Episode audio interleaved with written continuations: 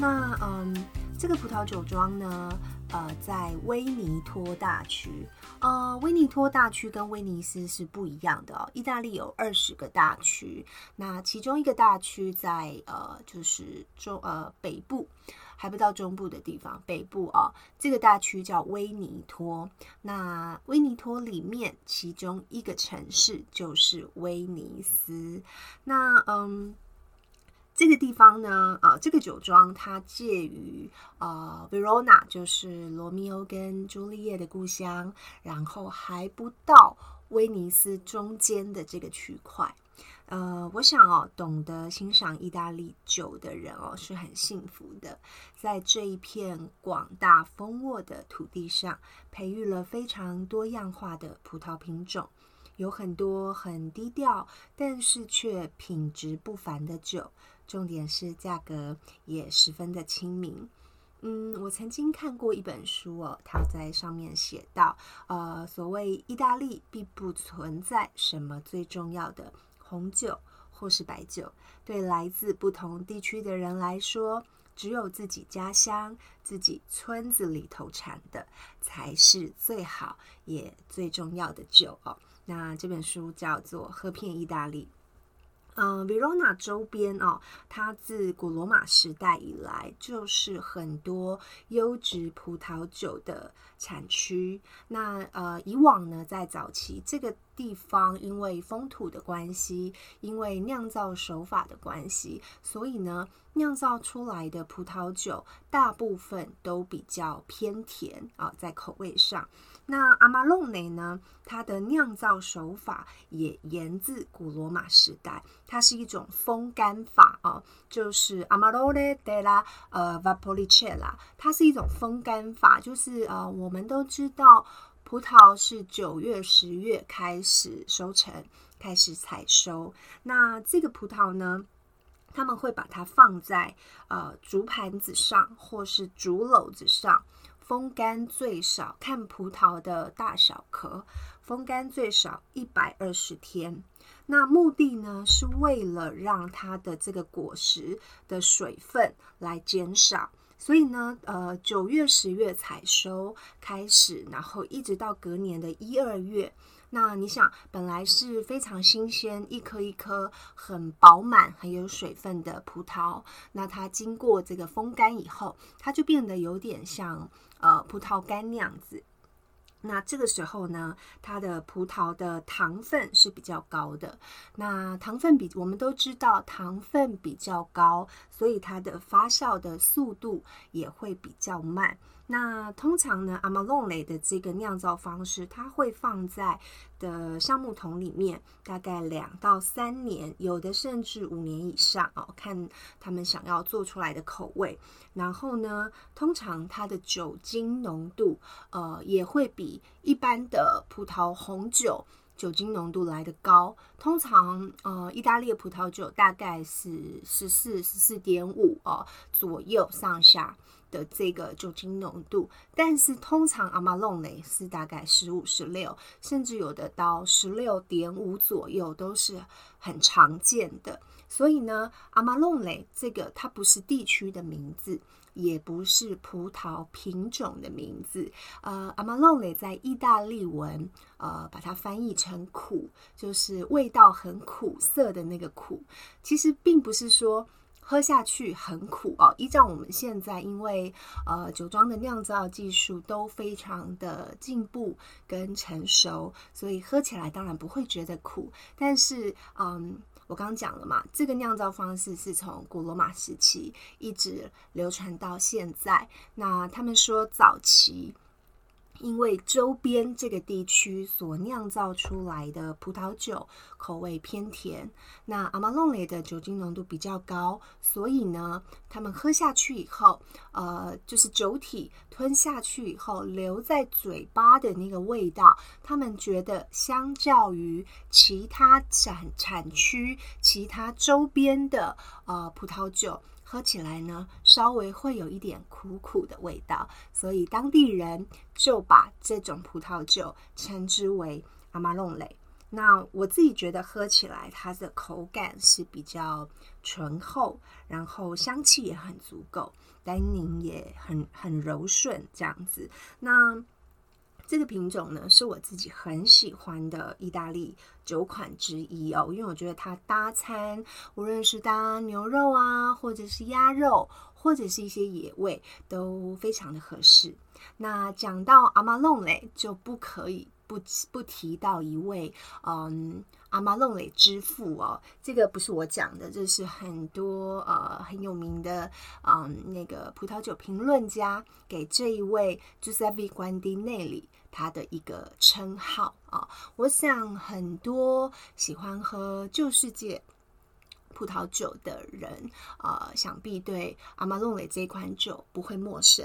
那如果您跟我一样是阿玛隆雷的爱好者之一哦，那您一定听过呃，就塞比关蒂内里的大名。对，那我很很荣幸，就有一次，嗯，我去参观了他的酒庄，因为那一次的行程是呃，我在 Verona。然后要到威尼斯去，那白天有多余的时间哦，所以我就。问了我下榻的饭店，就是说有没有所谓的那个酒庄 tour 的行程哦？因为呃，认识我的朋友都知道我喜欢小酌两杯，特别是葡萄酒。那我也很我在意大利也参观过很多的酒庄，那呃刚好就来到了阿玛罗里的产地，所以我当然希望能够去酒庄呃看看，那也顺顺便品尝一下葡萄酒。那没想到呢，饭店的人。员给我推荐的葡萄酒的 tour 就刚好是这个呃阿玛隆雷之父关蒂内里的酒庄，而且它的价格非常便宜哦。呃，从参加呃进去参观，然后葡萄园的介绍、酒庄的介绍，一直到品酒，整个大概有两个小时左右。你们知道一个人才多少钱？一个人才二十五块欧元，是不是非常值得？对，而且我们那天去参观的时候，大概只有六个人，所以就是小而精致的一个行程哦。我真的强烈建议，就是喜欢品酒的朋友，喜欢葡萄酒的朋友，可以来一个酒庄之旅，都是很不错的。那呃，这个关迪内里他们酿酒的家族的这个历史呢，已经超过一百年了。那关迪内里是有名的侍酒师跟酿酒师，他的父亲也是，所以呢，他从小就跟随着父亲来啊酿造葡萄，来栽种葡萄，所以他对品质的要求呢，几乎到了吹毛求疵的程度。呃，这个酒庄是属于比较家庭。家庭式的酒庄，因为它的占地以葡萄庄园来说不大哦。从整个庄，它的庄园在半山腰，然后呢往下面望去就是他们的葡萄园，整个面积加起来不会超过十一公顷。呃，这个以葡萄庄园来说的确是不大，而且呢，它的年产量控制在。不超过一万两千瓶，还得要是收成好，呃，比如说那一年的阳光好，那一年的水分好，葡萄的品质很好，可以酿造出很好的葡萄酒。那他们把产量控制在一万两千瓶。那如果那一年，呃，葡萄的品质没有很好，有可能那一年就没有生产。所以呢，爱喝阿玛隆雷的人都知道，特别是知道这个酒庄，它的产量是真的真的很少。那那个朱塞比呢？朱塞比关蒂内里，他是在二零一二年的时候过世了。那现在的这个庄园呢，由他的大儿子，我记得应该是叫 Franco，我如果没有记错的话，因为那一天帮我们导览还有帮我们试酒解说的人，就是现任的庄主哦。然后呢，一进去的时候。他当然就带我们看了一下他的葡萄园哦。他说这个地方呢属于凉爽大陆型的气候，那土壤也比较复杂，海拔高，所以呢日夜温差比较大。那葡萄采收下来以后呢，就是刚我讲的，它会长达大概一百二十天以上的风干期。风干以后呢，就要进到橡木桶里面来发酵。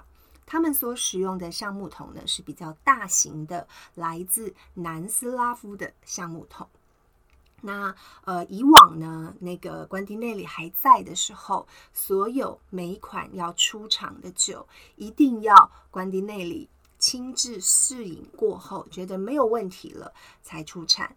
那为什么它的产量这么这么少哦？因为曾经有一位意大利非常有名的啊葡萄酒的评论家，他为这个酒庄写了一篇相关的报道。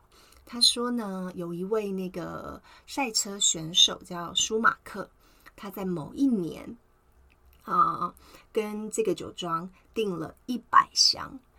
后来呢，可能是因为那一年的呃葡萄的收成，或者是他们觉得葡萄酿造出来的品质没有达到呃庄主的要求，所以呢那一年的产量非常非常低。听说呢，最后舒马克拿到手的只有两箱，所以呢你就可想而知哦，他们对品质是真的真的非常的要求，而且呢早期啊酒。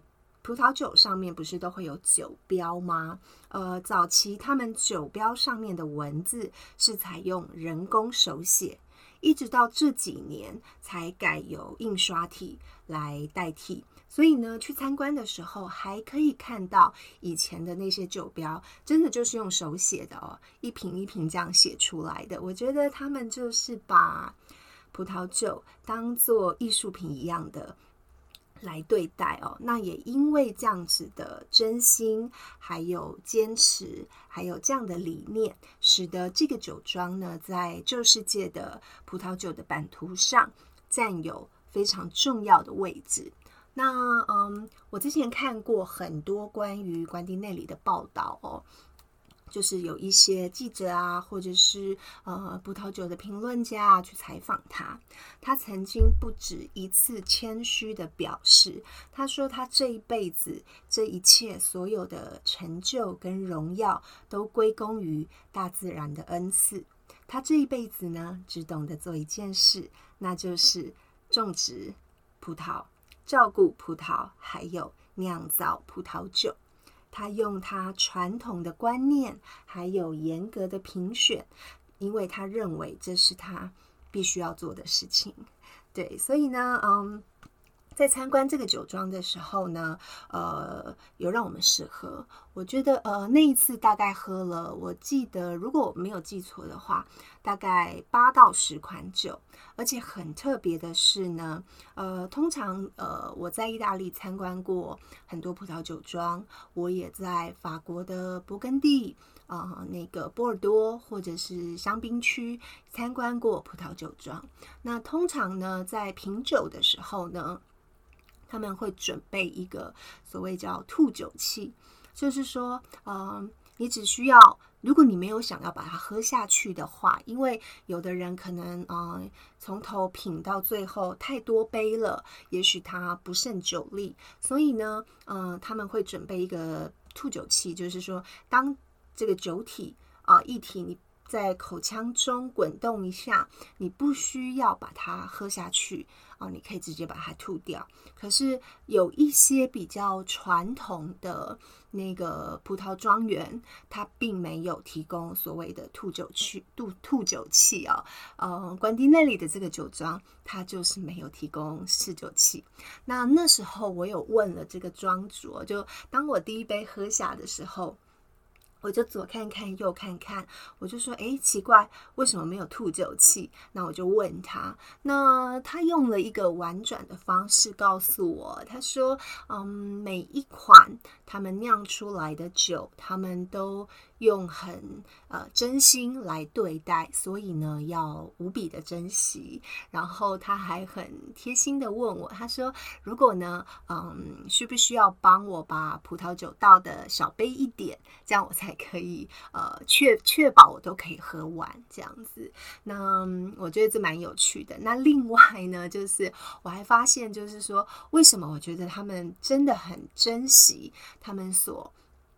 酿造出来的葡萄酒，因为从头到尾就是这个庄主来帮我们试酒，然后你可以看到，真的他就是啊，因为有一个长桌，然后我们大概五六个人坐在他的对面，那前面呢，他就帮我们每一款介绍哦，每一款的年份不一样，然后呃混酿的葡萄品种不同哦，呃，我在这边跟大家介绍一下，阿玛隆雷呢，通常会嗯。放在那个葡萄酒里面的葡萄品种有指定的两到三种，所以它不是单一的葡萄品种下去酿造的，它是混酿的。所以呢，呃，那时候在酒庄的品酒师品的每一款酒呢，这个庄主他都有特别介绍。介绍完以后呢，你就看他真的就是很仔细哦，这样子用那个杯子醒，他们不太用那个。那个叫什么醒酒器，就用杯子这样左右倒一下，左右醒，然后呢，很小心翼翼的，真的就是生怕有那个浪费的时候。然后呢，看我们缓缓喝下，然后呢，庄主就会很在意看我们讲的评语呀，或者是表情。那我记得我们呃。在座有一位女士哦，她可能因为已经喝太多杯了，她可能就是后面的那两杯，她连动都没有动。所以呢，当庄主看到这个状况的时候，因为那一位女士已经起身要离开了，然后呢，他确定她没有喝，他确定她也不再喝的时候呢，这个庄主就把那两杯再原封不动的倒回。那个葡萄酒瓶里面，我那时候看到的时候，我真的觉得，当然这个景象在酒庄，我不是第一次看到，我真的真心的说，酿酒的人，他们真的就是很。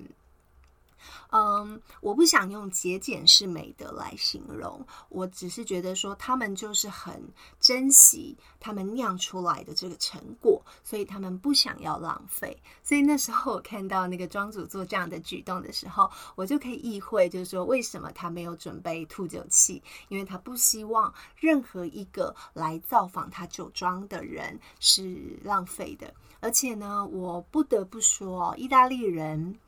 很好客，很热情。其实，嗯，通常会参加这个酒庄 tour 的人，他一定不是嗯所谓的 buyer，因为 buyer 一定就是另外预约参观。他也知道，就是刚好来这边玩的游客，或者是对葡萄酒啊那个嗜好杯中物的人。那当然，我就是属于其中一个。所以呢，嗯，我有可能不买，那也有可能买的很少。对，那但是我觉得他还是用他的很热情、很有耐心的来为我们解说，来为我们服务。对，即便那个一个人的 tour 的行程只有二十五块欧元而已，但是真的就是很物超所值。对，那我觉得，嗯，在意大利已经造访过。无数酒庄的我，嗯，很少有一个酒庄可以让我有这样的感动。那虽然刚前面提到那个大师已经从二零一二年就去世了，但是他的儿子说，他说他的父亲跟母亲直到过世的那一天，他们都没有离开过酒庄。那我觉得这也是意大利人特有的一种。工匠精神吧，就这样来形容。他们日复一日，默默的做着自己擅长的工作，然后努力钻研着、进步着，并引以为骄傲。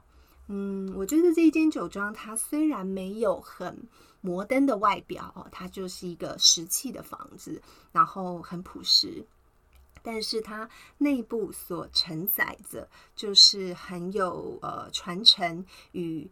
坚持的理想，就像我那天品尝的酒一样，很有深度，而且很有底蕴。对，那这个就是我自己很喜欢的一款意大利的葡萄酒，还有意大利的一个酒庄叫阿玛隆雷。对，那呃相关的照片跟酒庄的资讯，我会把它放在我的 Facebook 跟那个那个 Instagram 的一个页面上。因为我后来发现前几集我跟大家分享，无论是城市的旅游或者是餐厅，对很多的朋友都会私讯我说想要看照片，或者是想要知道多一点的讯息。对，那我就是。呃，以这个这这一部是第十一集嘛，以它上线的时间呃为主，我就同步在我的脸书跟我的 Instagram 上面同时放这样的资讯，那喜欢的朋友就可以自己去参阅。对，那今天就是我们这一集的节目，那。希望大家会喜欢，那也预祝大家哦，不能不能预祝大家，就是呃新年，现在是那个春节假期，那希望大家呢啊新年快乐，事事如意。那我下一集的节目我们下次见喽，谢谢。